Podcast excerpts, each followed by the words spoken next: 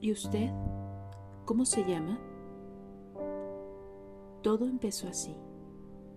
Era como si me hubiera despertado de un largo sueño, pero yo seguía suspendido en un gris lechoso. O a lo mejor no estaba despierto y estaba soñando.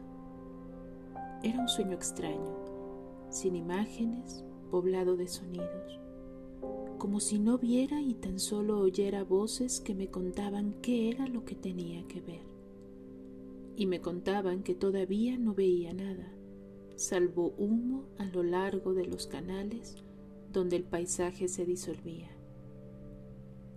Canales. Brujas, me dije. Estaba en Brujas. ¿Había estado yo alguna vez en Brujas la Muerta? donde la niebla fluctúa entre las torres como el incienso con que sueña. Una ciudad gris, triste como una tumba con crisantemos, donde la bruma prende desflecada de las fachadas como un tapiz.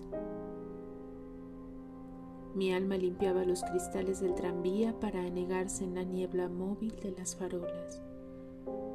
Niebla, mi incontaminada hermana. Una niebla espesa, opaca, que envolvía los ruidos y hacía surgir fantasmas sin forma. Al final llegaba a un inmenso abismo y veía una figura altísima, amortajada, en su cara la perfecta blancura de la nieve. Mi nombre es Arturo Gordon Pym. Mascaba la niebla.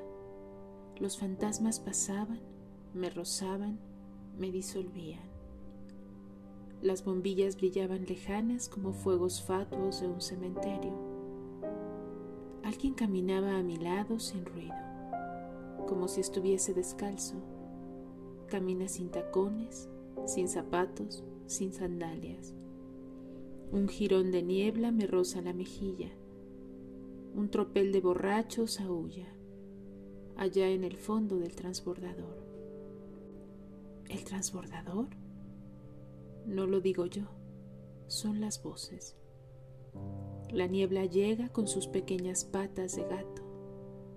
Había una niebla que parecía que hubiera quitado el mundo. Aún así, de vez en cuando era como si abriera los ojos y viera relámpagos. Oía voces.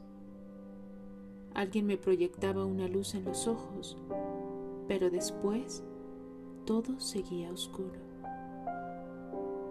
Noto el pinchazo de un alfiler en alguna parte. Maigret queda sumido en una bruma tan densa que ni sabe dónde pone los pies.